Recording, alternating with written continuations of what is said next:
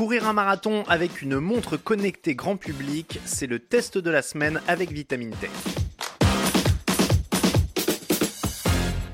C'est l'heure du footing. Au poignet droit, une montre Garmin Forerunner 630, certes un peu datée. Elle est accompagnée de sa ceinture cardio-fréquence mètre. À gauche, une superbe Watch GT3 Pro de chez Huawei qui n'a pas besoin de ceinture pour prendre le pouls. Une toquante très classe et tout en titane et vert saphir. C'est du lourd, du costaud, du clinquant et c'est cette montre qui nous a accompagnés durant près de 10 semaines pour préparer puis courir un marathon, soit 42 km et 195 mètres. Objectif, vérifier qu'une montre connectée grand public puisse faire l'affaire sur une préparation d'une trentaine de séances et surtout une course d'environ 4 heures éprouvé, le modèle de Garmin a servi de référence. Avec sa belle allure, la GT3 Pro est une montre que l'on aime garder au poignet toute la journée et même la nuit si on souhaite surveiller la qualité et la quantité de son sommeil. Pourquoi avoir choisi cette GT3 Pro plutôt que le modèle tout titane de chez Apple? Eh bien parce qu'elle est vendue près de deux fois moins cher, soit 330 euros, et qu'elle fait beaucoup de choses. Elle sait prendre la fréquence cardiaque, un peu comme tous les autres modèles de smartwatch d'ailleurs. Avec son électrode, elle peut réaliser un pseudo-électrocardiogramme et vérifier la souplesse des Elle relève le taux d'oxygénation du sang, elle intègre un capteur thermomètre pour prendre la température cutanée. C'est une donnée dont on ne sait pas vraiment quoi faire puisqu'elle ne permet pas de savoir si on a de la fièvre, ce capteur a l'avantage d'exister. La montre est également dotée d'un baromètre pour mesurer l'altitude, entre autres, et bien entendu, elle est équipée d'une puce GPS, d'un gyroscope et d'un accéléromètre. Pour le reste, la GT3 Pro dispose de nombreuses petites applications et elle peut prendre des appels téléphoniques. Elle a également un autre atout, une autonomie de 14 jours selon Huawei. Et sur ce point, force est de constater qu'elle tient effectivement la distance en comparaison de la dernière Apple Watch et de son autonomie limitée à 36 heures. Alors la vraie question, c'est de savoir s'il est vraiment possible de préparer un marathon avec cette montre plutôt classe au quotidien Petit spoiler, la réponse est oui, mais. Pour suivre les activités physiques, la GT3 Pro est bien dotée. Elle compte une centaine de types de disciplines, mais ce qui nous intéresse, c'est son mode dédié à la course à pied. Sur ce point précis, la montre fait aussi bien que les modèles spécialisés comme la fameuse Garmin.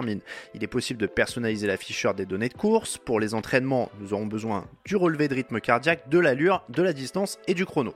Et il y a tout un tas de petits réglages pour par exemple intégrer des plages de fréquence cardiaque ou d'allure. C'est assez impressionnant et ça ressemble très fortement à ce que propose justement la montre Garmin. Pour programmer des séances personnalisées d'entraînement, tout se passe sur l'application Huawei Santé installée sur le mobile L'appli dispose bien d'un mode pour programmer des entraînements, mais met en avant son IA qui pourrait générer des plans sur mesure. Ce n'est pas ce que nous recherchons et il a fallu fouiller un peu plus pour dénicher l'option qui permet de créer ses propres sessions personnalisées. Finalement, pour créer un entraînement comportant plusieurs accélérations, la programmation est très simple, c'est même plus facile qu'avec une montre spécialisée.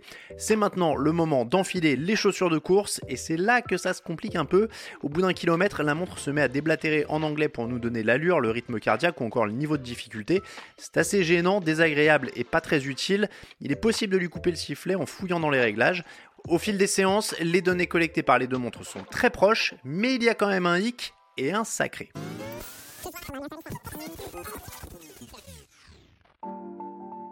La GT3 Pro affiche des chiffres plutôt inquiétants sur la fréquence cardiaque. Qu'il s'agisse d'un footing à faible allure ou d'une séance au seuil, on frôle les 200 pulsations par minute. La faute au clinquant bracelet en titane. La montre pèse lourd et glisse assez rapidement sur l'avant du poignet. Au final, le capteur ne capte plus rien de cohérent. Après 10 semaines d'entraînement et avoir fait sauter un maillon, le relevé s'améliore. Et le jour J, c'est un rythme cardiaque très proche de celui relevé par la ceinture cardio de la montre Garmin qui est affiché. Le résultat est très impressionnant car les deux montres sont en accord deux pulsations de différence. Bon, ce relevé se fait au détriment du confort puisqu'en serrant la montre, on termine avec des fourmis dans les doigts au bout de 42 km 195. L'autre petit reproche, c'est qu'il n'est pas possible de synchroniser les données avec l'incontournable application Strava que les sportifs apprécient tant. Tout reste dans l'application santé de la marque et c'est assez dommage. La bonne surprise, c'est que l'autonomie n'a été ponctionnée que de 25% après avoir couru le marathon. Impressionnant. Quoi qu'il en soit, nous avons amené cette GT3 Pro dans ses retranchements et il faut avouer que c'est une sacrée bête de course à condition de remplacer le bracelet par un modèle en silicone.